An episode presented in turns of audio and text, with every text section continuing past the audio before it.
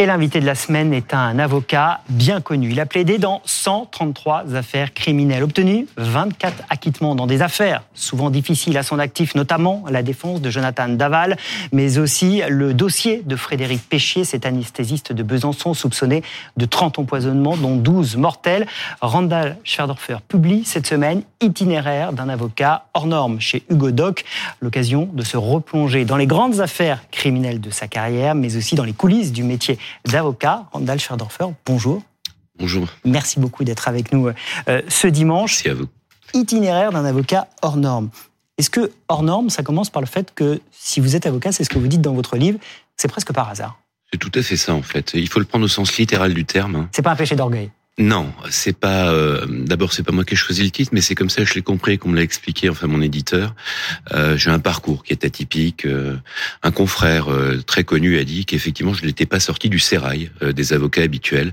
J'exerce ma profession euh, avec beaucoup de liberté. Je- j'ai pu choquer parfois par le passé, mais je pense que c'est ce côté un peu en dehors de la norme. C'est quoi le sérail?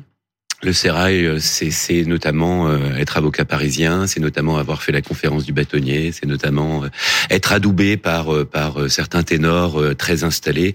Moi, j'ai pas de mentor, j'ai pas eu de de, de modèle particulier dans la profession. Je me suis un peu construit seul, donc euh, C'est avoir fait l'école de guerre. c'est avoir père fait est un grand général, général d'armée, oui. général Schwerdorfer. général de division, Général de Arnold. Schwerdorfer. D'ailleurs, je le salue s'il nous Arnold. Schwerdorfer. Euh, Arnold Schwerdorfer. C'est Vous vrai avez fait l'école de guerre? Non. Non, j'ai pas fait l'école de guerre, mais mon père oui, il a fait Saint-Cyr et moi, moi je ne venais pas de ces de ces écoles-là et je pense que dans le métier, euh, disons que j'étais un peu atypique. hein. Comment Voilà. vous en devenez un des grands avocats pénalistes d'aujourd'hui? Qu'est-ce qui vous passionne dans ce métier? D'abord, je me considère pas du tout comme un grand avocat pénaliste. Je me considère comme un avocat pénaliste tout court. J'ai 22 ans de barreau. Euh, ça viendra peut-être un jour. Euh, et euh, 24 acquittements. 24 acquittements, mais j'ai une super équipe autour de moi, beaucoup des acquittements, et d'ailleurs je donne la parole à tous les confrères euh, Oui. euh, régionaux qui travaillent régulièrement avec moi. La moitié de ces acquittements, je les ai obtenus en équipe. Euh, c'est très important. Ce qui me passionne, c'est euh, très sincèrement, ce qui me fait vibrer vraiment dans un procès, c'est quand le dossier va craquer. Voilà, c'est quand une accusation va s'effondrer, c'est quand on sent que la cour d'assises bascule en, en, en termes de, de conviction euh, du côté de la défense. C'est rare. Euh, vous voyez, sur 130 procès, 24 acquittements, c'est pas euh, non plus euh, énorme hein, en réalité. On a beaucoup de procès qu'on perd, plus qu'on ne gagne. C'est la réalité aussi de l'avocat pénaliste. Mais quand on arrive parfois euh, à toucher du doigt un procès qui s'effondre en termes d'accusation, ça c'est quand même extraordinaire. Quand on vous demande dans, dans l'ouvrage, euh, un journaliste vous dit c'est quoi l'affaire qui vous a le plus marqué? Vous dites c'est l'affaire Frédéric Péchier. Je Oui. rappelle, cet anesthésiste que- de Besançon insoupçonné de 30 empoisonnements, dont 12 mortels. C'est ça, parce que c'est un engagement euh, total de notre cabinet. Euh, et il y a, je suis pas le seul à travailler dessus. Il y a Maître Spatafora, il y a Maître Tacdemitz qui travaille dessus. Julie Péché aussi travaille avec nous. On est plusieurs aussi au cabinet. La sœur du docteur Euh, Péchier. la, la sœur de Frédéric Péché qui est avocate, euh, parce que je suis au cœur de l'injustice. Parce que même si j'ai jamais eu la vocation d'être avocat, quand je le suis devenu, et puis quand la vocation est apparue par la suite en tant que pénaliste, on peut pas être plus à sa place que face à quelqu'un dont on est persuadé qu'il vit une injustice euh, colossale. Euh, c'est pas euh, Dany Le Prince, hein, on pourra en parler, on pourrait parler d'autres affaires. Et là, on se bat contre l'erreur judiciaire. Pour nous, on est au cœur de l'erreur Vous judiciaire. en êtes sûr? J'en suis pas sûr, j'en suis plus que convaincu. À 200%. à voilà, on- le pourcentage serait encore supérieur à celui-là. Ça fait sept ans, hein, euh, euh, bientôt huit ans, au mois de mars, qu'on travaille sur ce dossier. C'est pas euh, une impression, c'est pas un a priori, hein, c'est un travail innocent, de le dossier. Est innocent. Je suis, nous, toute son équipe, sommes absolument convaincus de son innocence, bien sûr. Et on le, alors. Y aura-t-il un non-lieu? Qu'est-ce qui va se passer dans l'instruction? Il y a encore beaucoup d'inconnus. Il y aura euh, des choses qui vont évoluer euh, d'ici la fin de l'année. Euh, je ne sais même pas s'il y aura un procès en l'état. Euh, s'il y a un procès, combien d'affaires seront retenues? L'affaire est extrêmement complexe en réalité. Il faudrait des heures pour en parler. Euh, on a euh, un dossier qui est, qui est enfin, c'est, c'est, il tiendrait sur euh, sur tout le plateau Ouais. que vous avez ici. Vous, vous me passerez l'expression, c'est presque facile quand on est convaincu de l'innocence. Est-ce qu'il vous est arrivé, quand je dis facile évidemment, c'est pour ça que j'émettais les, les bémols d'abord, mais est-ce que euh, il vous est arrivé de défendre des gens dont vous étiez à l'inverse convaincu qu'ils étaient coupables? Alors, euh, c'est une vraie question. Euh, c'est une question très déplaisante à poser à un avocat parce que euh, c'est très difficile de vous répondre, mais c'est une excellente question. Jonathan Daval? euh, Ça touche à, à l'intime, presque. Jonathan Daval, j'ai été convaincu au début, vous avez raison, monsieur Rizet, de son innocence, mais c'était un a priori. Avec Metspatafora, on était certain que c'était pas lui. On le dit dans le livre, son apparence, sa façon de s'exprimer, etc. On s'est trompé. Vous voyez, quand on se fie aux apparences et aux évidences, on commet beaucoup d'erreurs. C'était pas objectif. Ça ne reposait pas sur l'analyse du dossier, notre a priori. Lorsque nous avons effectivement analysé le dossier par la suite, euh, nous avons opté pour le choix de plaider coupable. Et Jonathan Daval, effectivement, nous a suivis dans cette ligne de défense, qui, à mon sens, était la plus constructive. Mais on peut se tromper.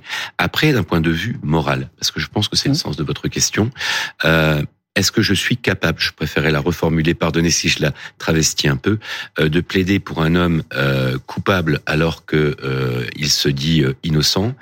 Eh ben, c'est pas une question que je vais me poser. Ma question, ça va être est-ce que dans le dossier il y a des éléments suffisants pour prononcer sa culpabilité ou pas?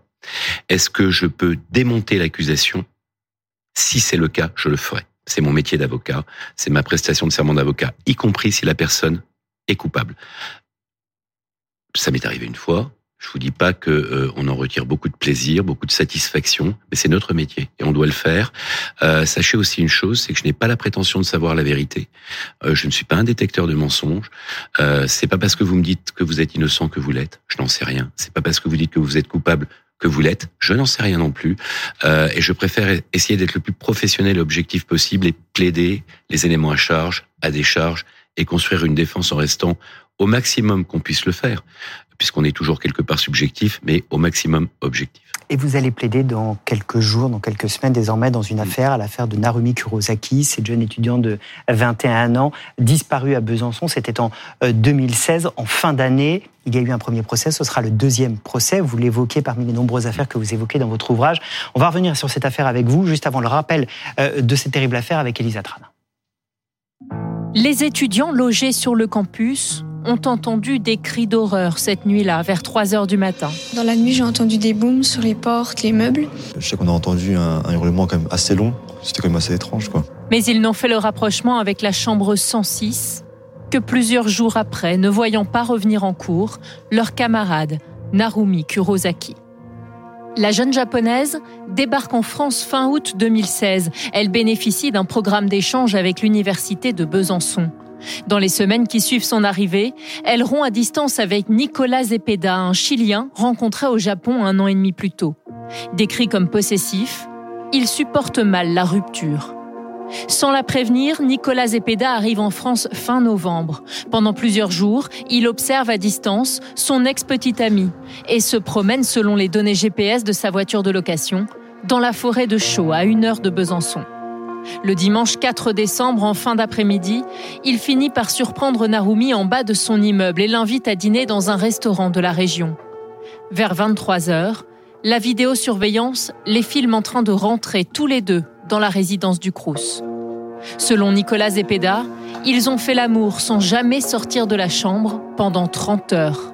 Lui quitte finalement le campus le matin du 6 décembre par une issue de secours non filmée. Plus personne ne reverra jamais Narumi.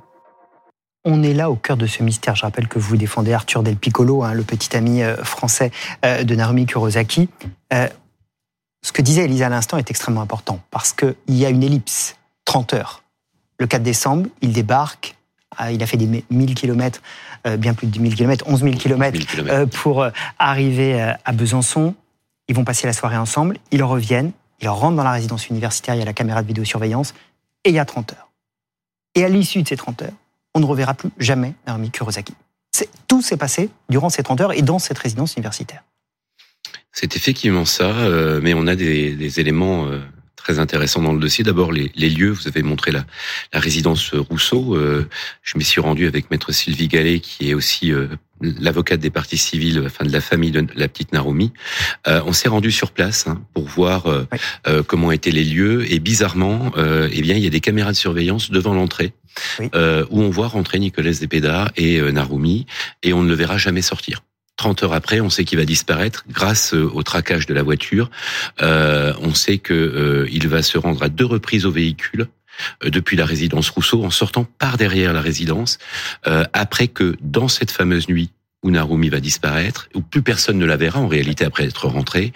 Euh, on a notamment des cris, le reportage en parle, mais euh, on les a en direct. En fait, en réalité, les étudiants, et les, notamment des étudiantes étrangères, ont échangé entre elles au temps précis, au moment précis où les cris euh, d'horreur se passent. Hein. C'est pas du tout ce que dit Nicolas Zepeda qui parle de, de, de cris en lien avec une relation amoureuse. Euh, pas du tout. Et là, là, on sait que euh, très peu de temps après être rentré dans cette résidence, il va y avoir des cris qui ressemblent à des cris de, de, de quelqu'un qu'on est en train de, de, de tuer, hein, très clairement. Et après, on ne verra plus jamais Narumi. Et pourtant, 30 heures on ne la après, verra plus, il disparaît. Mais elle va continuer à communiquer. Alors je dis ça évidemment avec des guillemets. Il va y avoir une communication virtuelle euh, avec ses amis Il y a que une mort, va, a priori, c'est ce que vous défendez comme idée, va organiser Nicolas Zepeda. il y a une mort physique de Narumi. Ensuite, il y a une survie euh, sur les réseaux sociaux de Narumi, une survie numérique de Narumi, une existence numérique où personne ne reconnaît sa façon de s'exprimer, etc. Euh, un déplacement numérique de Narumi, puisqu'on va la retrouver en Espagne, étrangement, où se trouve Nicolas Zapeda chez un de ses cousins. On va même la retrouver au Chili, c'est la dernière fois que Narumi va émettre, euh, et puis Narumi va mourir, numériquement parlant, euh, à l'aéroport du Chili.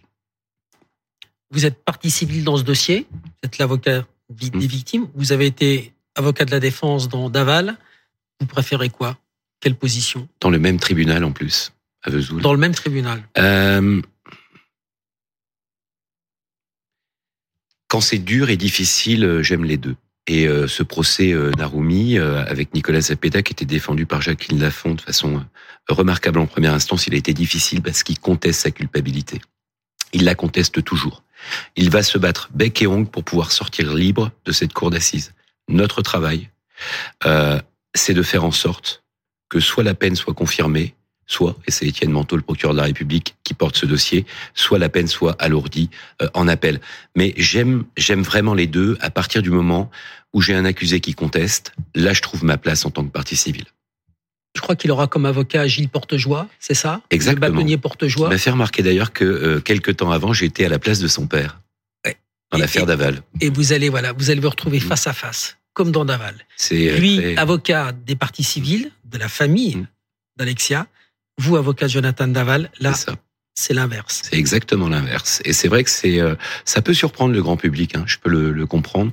Mais en fait, euh, il y a beaucoup de procès que l'affaire Daval était un challenge. Hein, il fallait absolument éviter perpétuité, euh, qui était annoncé par par beaucoup de journalistes. Hein, pas, pas pas par vous, Monsieur Rizet, mais par Non. beaucoup de Je journalistes. trouve même que 25, Euh, c'est- je l'ai dit. hein. C'est un autre temps. Euh, sur une autre époque, je parle du dossier Yvon Octo, les peines n'étaient pas les mêmes, mais ça a beaucoup changé. Euh, non, ce qui m'intéresse vraiment, effectivement, c'est le challenge, peu importe le côté où on se trouve. Et là, on est sur un procès de trois semaines. Il va être épuisant, mais euh, il va être absolument passionnant en tant que professionnel. Hein. Quand je dis ce mot-là, je n'oublie pas, malgré tout, qu'une jeune femme est morte dans des conditions effroyables. Euh, la souffrance terrible de la famille de Narumi qu'on a vu à, à la cour d'assises Ce sont des gens extrêmement dignes d'ailleurs. Mais euh, c'est vrai que d'un point de vue professionnel, se battre entre parenthèses contre la version de Nicolas Zapeda, ça c'est passionnant. On a Je vais juste faire une petite précision, Philippe, parce que c'est important. J'ai dit 25, je trouvais que c'était beaucoup. Je parle de Jonathan Daval. Je pense bien sûr à Alexia Laval et à sa famille. Évidemment, Mais je trouve que, voilà, évidemment. d'un point, de vue- d'un non, mais- point de vue du droit, Voilà. c'est une peine un peu entre deux. C'est une peine entre deux, bizarre, sans période de sûreté Je vais vous spéciale. demander une réponse en, en deux secondes pour finir. Bien sûr. Est-ce que vous ferez ce métier toute votre vie? Euh, C'est dur, ça fait ça fait euh, 22 ans maintenant. euh, non, j'ai encore le temps. euh, Surtout, j'ai une équipe avec notamment de, de très jeunes avocats, euh, Maître Briquet, Maître Monod, qui sont très brillants et que je, je tiens à cœur de former et de, de, de former dans les cours d'assises. Je pense encore une petite dizaine d'années. Et puis après, euh, j'irai prendre ma retraite euh, dans le département que je préfère, c'est la Guadeloupe. Merci bon, beaucoup. Randall Schardorfer, d'être venu sur le plateau d'affaires suivant, itinéraire d'un avocat hors norme chez Hugo Doc. Merci à vous. ce Merci pour dimanche cette invitation. euh, nous voir.